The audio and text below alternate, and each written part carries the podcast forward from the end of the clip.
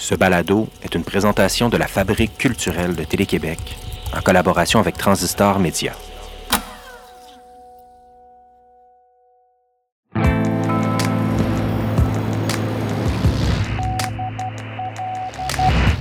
Marie-Hélène Voyer a écrit Il faut parler des rivières comme on parle des lieux et des êtres qu'on a aimés, sans les idéaliser, sans les effacer. Vous écoutez Signal Nocturne.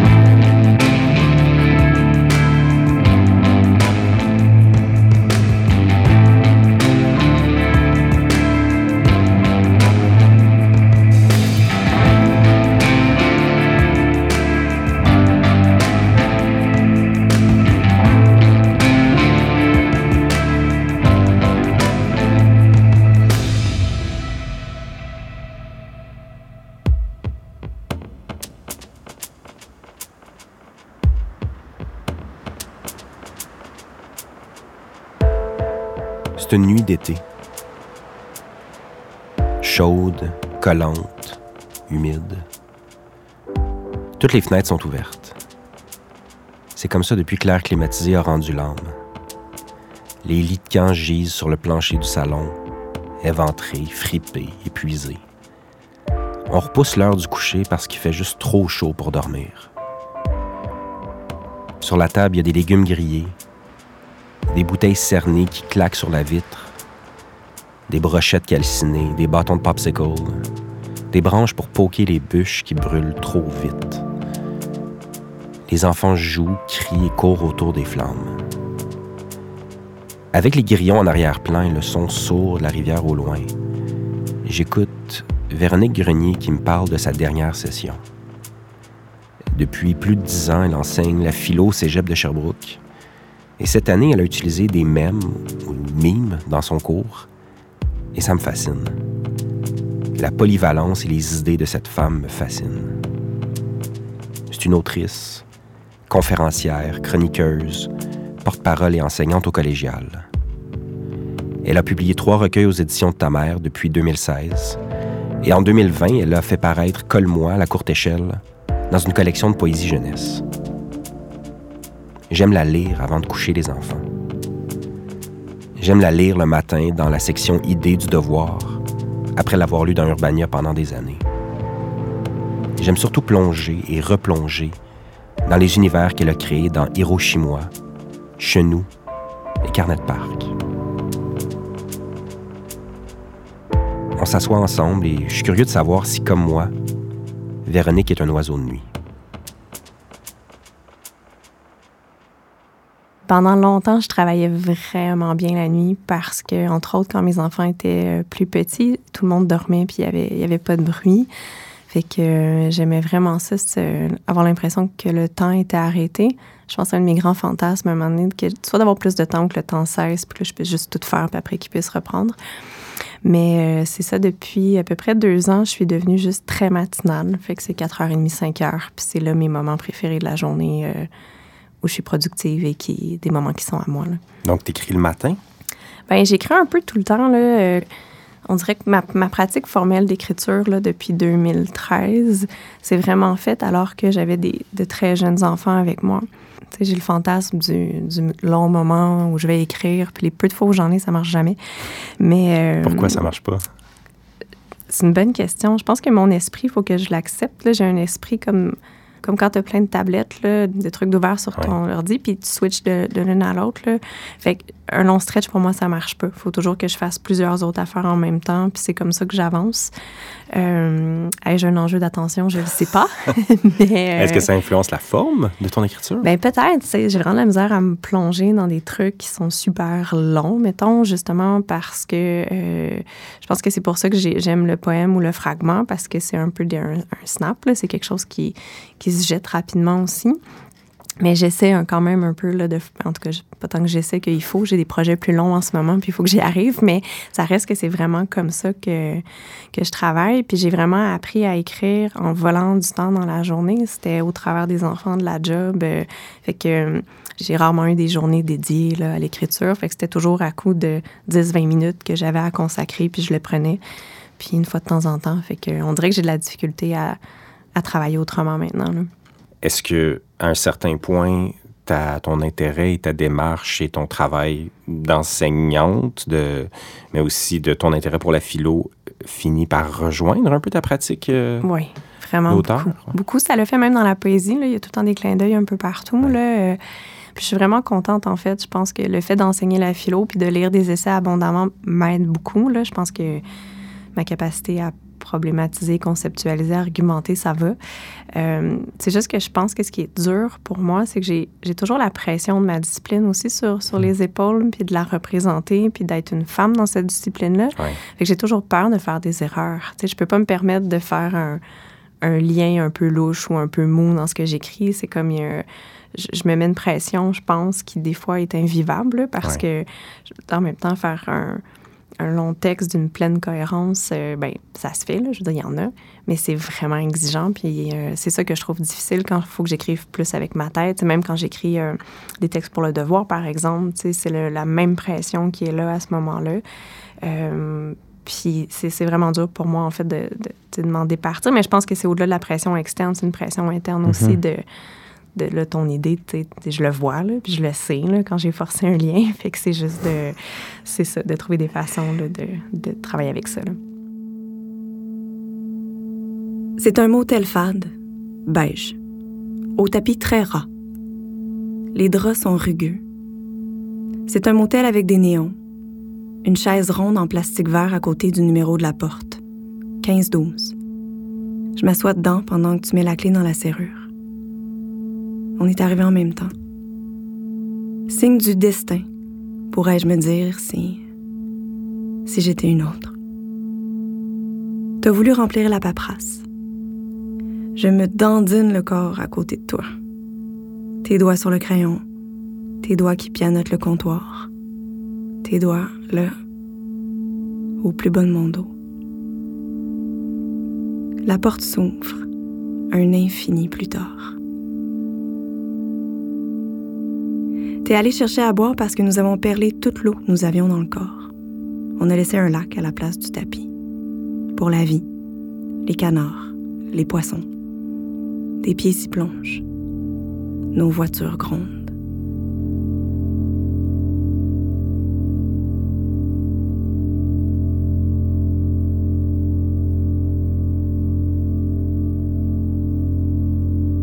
Un jour, un jour, je t'ai demandé si t'allais me détruire.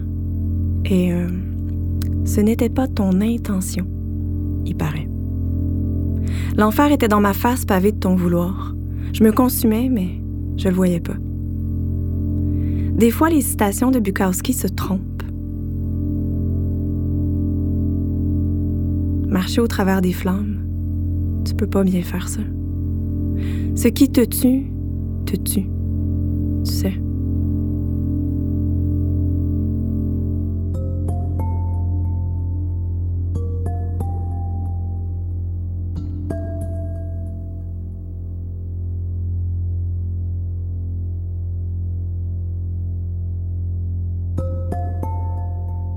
Un compte de barbe à papa, rose. Tu l'as acheté pendant que je regardais un détail dans les fissures du bitume. T'as dit Ferme les yeux, ouvre la bouche. Le morceau que tu as déposé sur ma langue a fondu aussitôt. Le sucre craquait contre mes dents. Je voulais enfouir mon visage dans ce qui te restait dans les mains.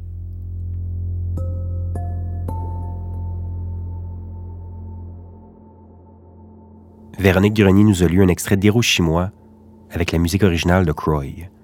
C'est un extrait du livre audio paru en 2021 aux éditions de Ta.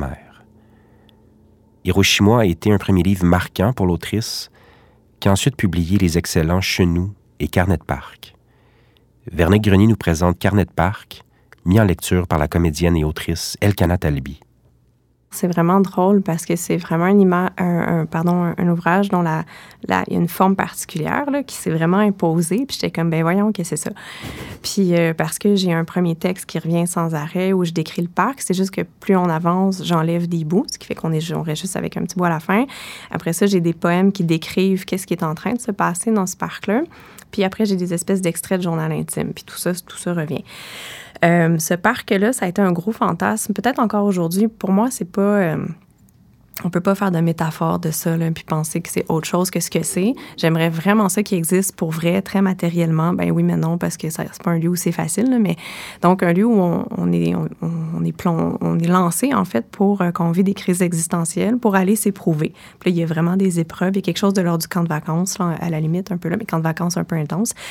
Euh, fait que je pense que pour moi, ça a été juste vraiment un exutoire d'espérer qu'il y ait un lieu comme celui-là, puis ça me permet de faire des clins d'œil à à plein de choses aussi. Là, entre autres, dans les premiers textes, quand je parle à la machine distributrice de coup de pied au cul, puis tout ça, c'est comme aussi tout un contre-discours sur, euh, tu sais, quand ça va mal, euh, ben, les gens qui disent ça va bien aller, ben, c'est vraiment le contraire du ça va bien aller qui est là. Sinon, on va plonger dans ce qui est difficile.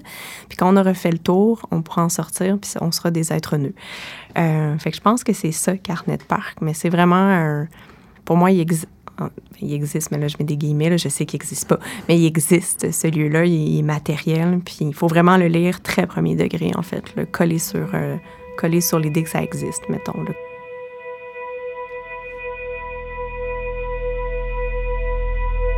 C'est un lieu rond. On y arrive du dessus parce qu'on l'a ressenti. Un jour de trop il y a des arbres, un plan d'eau, des aires de jeu, de repos. Faut faire le tour, longer le bord, choisir la vie, le vide.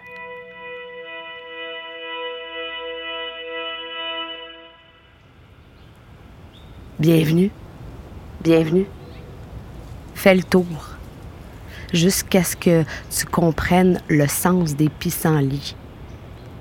Un pas après l'autre, dans le sillon creux, la ligne d'un monde découpé au couteau. Aucune corde ne marque le risque.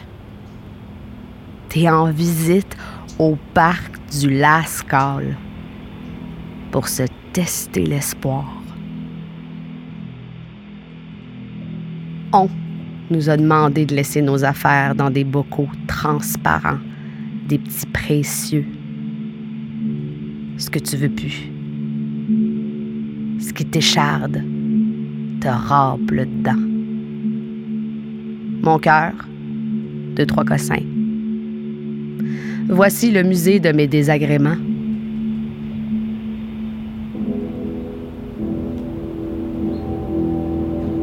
Le moment de l'arrivée est souligné d'une encoche dans l'arbre du milieu.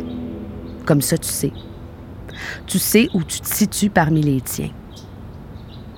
J'ai passé les doigts sur la mienne assez longtemps pour qu'on me fasse sentir que c'était louche flatter du bois.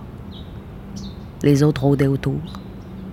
Le bac à sable, l'étang, les bosquets, le jardin français la machine distributrice de citations profondes, celle de coups de pied au cul, la station musicale où s'alterne avec rigidité What a wonderful world, feeling good, shine bright like a diamond.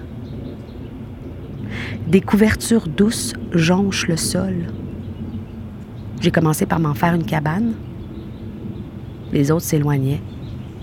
On m'a dit de sortir, que j'avais une mission. Chasse au trésor, mes champions. On nous rappelle que nous sommes nés pour la réussite. Il faut laisser les petits pains aux autres, les miettes à terre, manger ses croûtes, toujours se garder l'ami pour la fin. La vie, c'est le moelleux. Je prends des notes dans un calepin. Le bonheur est caché dans un coin, c'est votre première activité. On nous donne des confettis à se lancer, petit party entre inconnus. Il faut commencer les choses en grand. Trouver le bon coin, ça semble facile, facile. Cherche en angle, sans doute obtus. J'imagine le bonheur large. Il doit prendre la place. Sauf que ce parc est rond. C'est-tu ça? Un jeu de l'esprit? À bout de patience devant la courbure des choses, je m'arrête deux secondes. Mes mains font un bol, et peut-être en leur creux devant mes yeux depuis tout ce temps. Fallait juste que je le prenne. Une voix plus loin. Je l'ai! Marée humaine à sprint pendant que jaillit ma candeur. Ça n'a pas exactement été du partage. Hobbs, dans sa tombe, a le pouce en l'air. Des gens arrachent, tordent, piétinent leur salut. Dans les haut-parleurs, le son d'un lent clappement de mains. Le bonheur est mort. C'était notre seule chance. Est-ce que tu réfléchis souvent à comment tes textes sont reçus, comment c'est lu, comment ça fait réagir? Euh, oui, mais non. C'est-à-dire que pour moi, je trouve ça terrorisant à être lu. Là. quand un livre sort, puis de plus en plus, je pensais que ça passerait, mais non, ça, quand je sais que quelqu'un va mettre les yeux sur le texte, euh, c'est vraiment terrifiant. Euh, puis là, je suis comme, ben voyons, pourquoi t'écris? Mais, euh, mais j'aime beaucoup, en fait, le, fait d'être lu dans le sens où je pense que, tu le livre a différents moments, différentes vies. Fait que toi, quand tu l'écris, c'est une chose. Après, tout le travail qui est fait avec l'éditeur ou l'éditrice, c'est un livre, c'est une co-construction. Mais il y a après l'autre mouvement qui est celui, justement, où, il existe dans les mains des gens qui, qui apportent aussi quelque chose à l'œuvre. Fait que je trouve ça super intéressant de, de voir, tout ce travail-là. Souvent, les livres, euh, les commentaires que j'ai restent que c'est des livres qui vont euh, émouvoir les, les, gens, qui vont les faire réfléchir. Fait que je suis vraiment émue de, de ça aussi. Mm-hmm. Là, de, fait que, mais quand j'écris, euh, je dirais que les premiers ouvrages, je, je, je, me censurais comme pas vraiment. Puis euh, c'était... J'assumais pleinement ce qui était écrit, puis j'allais jusqu'au bout des choses. Là, ce qui se passe en ce moment, c'est que mes enfants grandissent. Euh, et il y a clairement des sujets que je me sens pas capable d'aborder aujourd'hui parce que je sais qu'ils vont, ils, vont peut-être être en contact avec ça ou qu'ils vont peut-être me lire éventuellement aussi.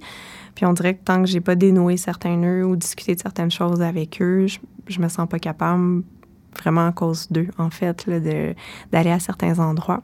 Fait, puis ça affecte vraiment en ce moment là, mes choix d'écriture, de, ah des, choix de sujets. Je, quand il était petit, on dirait que je me posais pas la question. Pour moi, c'était très loin, mais là, c'est très proche. Mais, euh, tu sais, des choses que je dis dans Chenou, par exemple, ou des choses que j'ai nommées dans le carnet de parc, tu as besoin d'un travail préalable là, avec eux avant que je, les, que je les mette en contact avec certaines des choses que je dis là-dedans. C'est surtout ça, en fait. Puis que oui, ça pourrait les ébranler. Puis je me suis toujours dit que, mais en même temps, c'est correct. Ça fait partie de mon parcours. C'est normal. de Ces enjeux-là sont, sont, vécus. Fait que c'est sûr que je vais trouver les mots. On en parle déjà de ces enjeux-là, mais c'est une différence d'en parler. ça existe versus ma mère. sais. Mais reste que quand je choisis euh, d'aborder quelque chose, tu sais, je le, je le fais vraiment de manière comme pleine et authentique, en fait. Fait que, fait que c'est pour ça. Mes objets d'écriture, quand j'y vais, ben j'y vais, puis, euh, tu sais, j'assume pleinement mhm. tout ce qu'il y a dedans. Fait que tu cherches la vérité, tu veux pas juste effleurer quelque chose et ne pas plonger euh, en plein cœur. Oui, je pense que c'est un gros mot, là, mais je pense que oui, c'est ça. En fait, c'est pour ça aussi que euh, je pense que même ma manière d'écrire a à voir avec, avec cette préoccupation-là. C'est pas pour rien que chez moi, souvent, la, la, forme ou la manière de dire est souvent vraiment proche de ce qui est dit. C'est comme si pour moi, il faut que ce soit, ça aille ensemble. Puis je pense que ça a vraiment à voir avec ce souci-là, justement, de quelque chose de vrai. Mais mais il faudrait que j'explore plus ou peut-être que des gens qui étudient en littérature pourraient faire cette job à ma place, c'est mieux. Tu pourrais écrire un essai là-dessus. ça serait très auto-référentiel. Eh oui, c'est ça. Véronique Grenier, lit Véronique Grenier, non.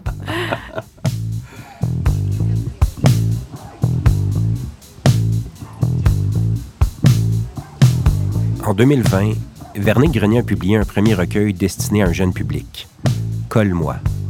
Le livre a remporté plusieurs prix littéraires on y suit les réflexions et émotions d'un jeune garçon dont les parents se sont séparés. C'est sincèrement très touchant. Colle-moi est paru en 2020. Le livre a une vie fabuleuse aussi.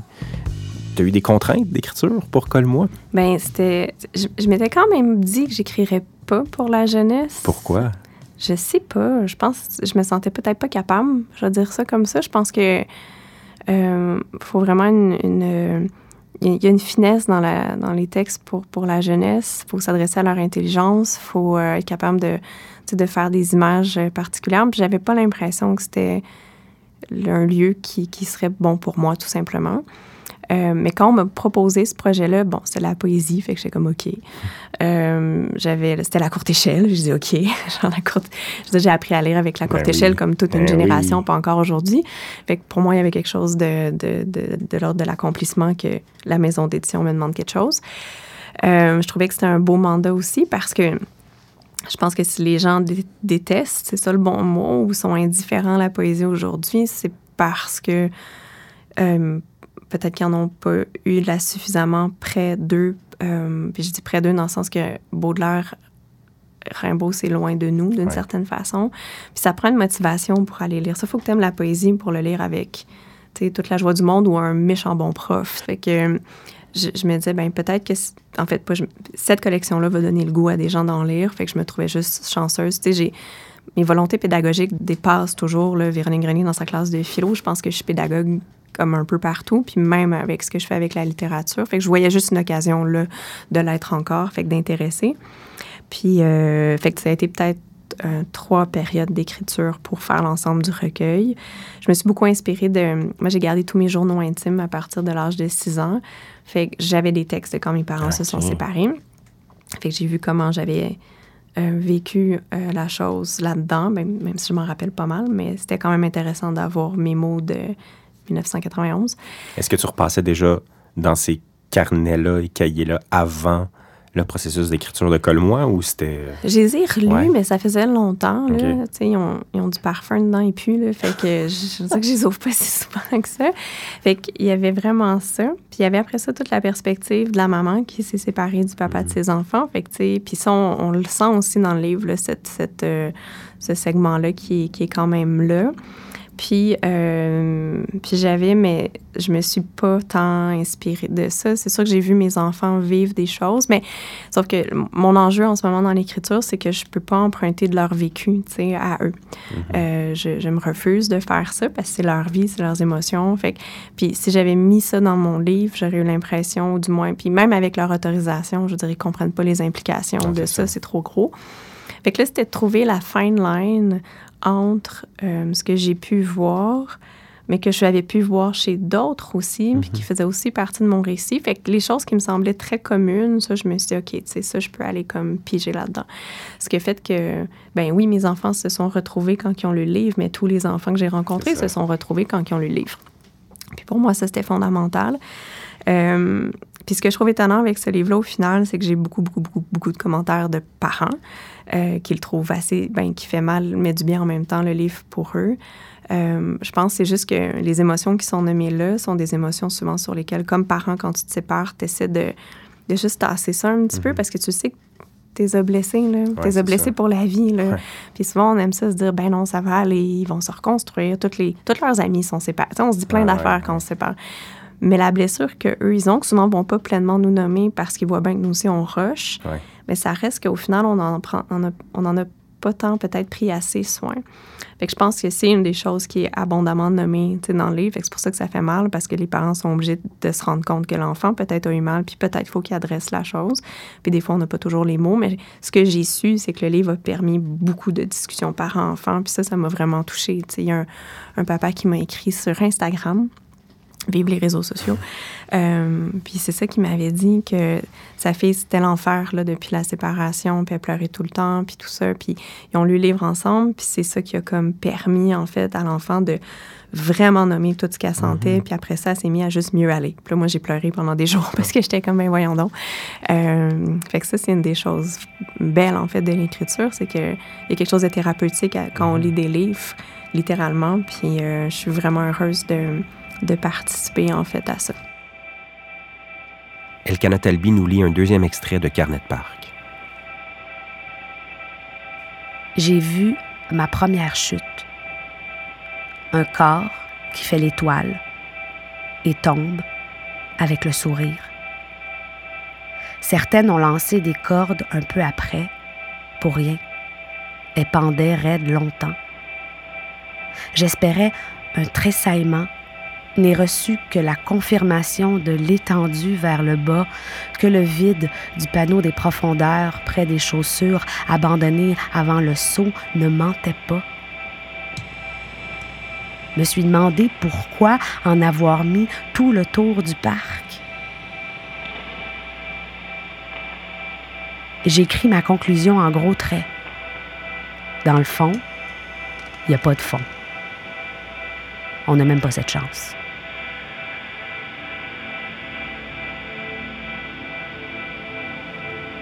La lumière est une switch cachée dans un arbre, jamais le même. Pour l'instant, il fait noir. Quelqu'un en a eu assez de sa lucidité, son voir clair. Ça devient tout un défi de continuer de se promener les bras par en avant. Les souliers butent contre des racines, des branches, des corps, des roches. À la première débarque, les genoux en sang, j'aimerais que ma mère me badigeonne de mercurochrome des pieds à la tête. Question de prévenir les écorchures à venir. Celles faites qu'elle a oublié. Les mères oublient. Portent le déni en pot de secours. Je m'étends dans le carré de sable. Sweet spot pour se refaire le derme. Attendre après un semblant de soleil. Pause bien méritée. Même si tout ça vient juste de commencer.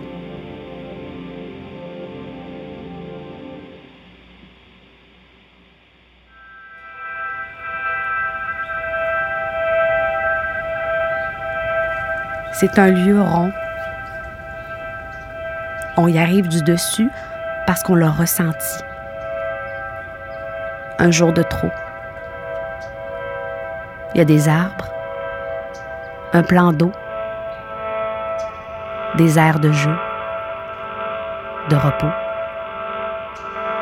Faut faire le tour, longer le bord.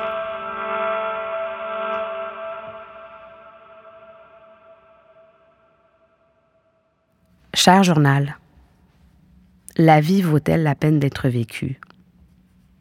On se le demande. On dit que oui. On dit qu'il faut se battre à chaque jour sa résistance, sa révolution, son grand oui. Sisyphe. Roule ta pierre and be merry. Au moins, une roche à toi paquet de joie à traîner dans le fond de ta poche? Pour les jours de rivière, les jours de fleuve, les jours de bain trop pleins. Coule avec le sourire de celui qui a les moyens de sa gestion de crise.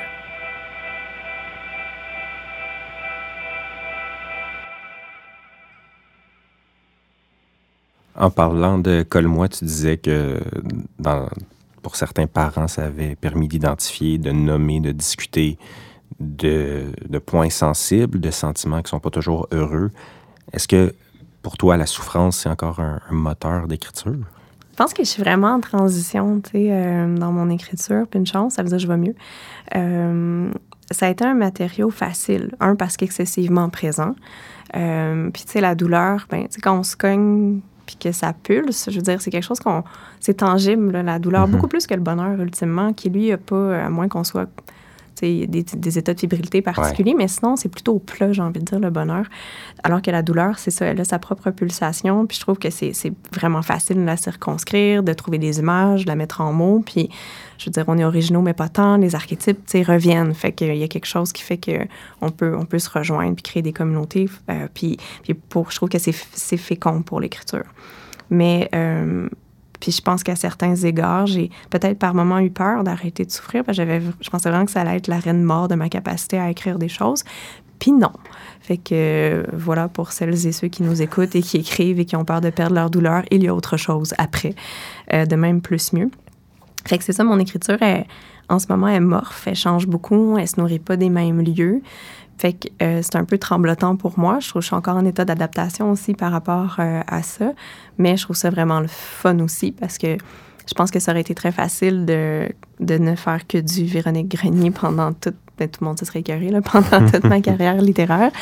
Euh, mais c'est intéressant de voir, c'est ça le renouveau. Puis je trouve ça le fun aussi de, de lire les textes un après l'autre, puis de dire shit, ce qui, a ce qui se fait maintenant, c'est vraiment loin de ce qu'il y avait là. Fait que je, ben, j'évolue puis je progresse. Fait que ça, c'est le fun aussi.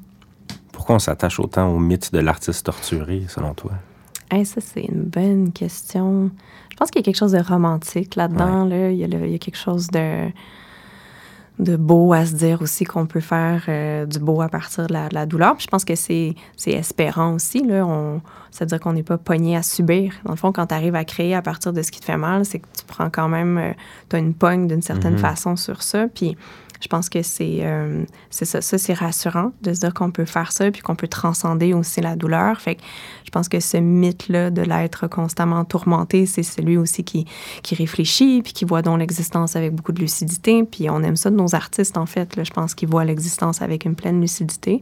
Mais je pense qu'en même temps, euh, ça peut être intéressant de d'avoir d'autres regards, puis qu'on puisse faire un nouveau mythe autrement, parce que euh, c'est lourd, en fait, de, vouloir peut-être plus se, rattacher à la souffrance qu'autre chose.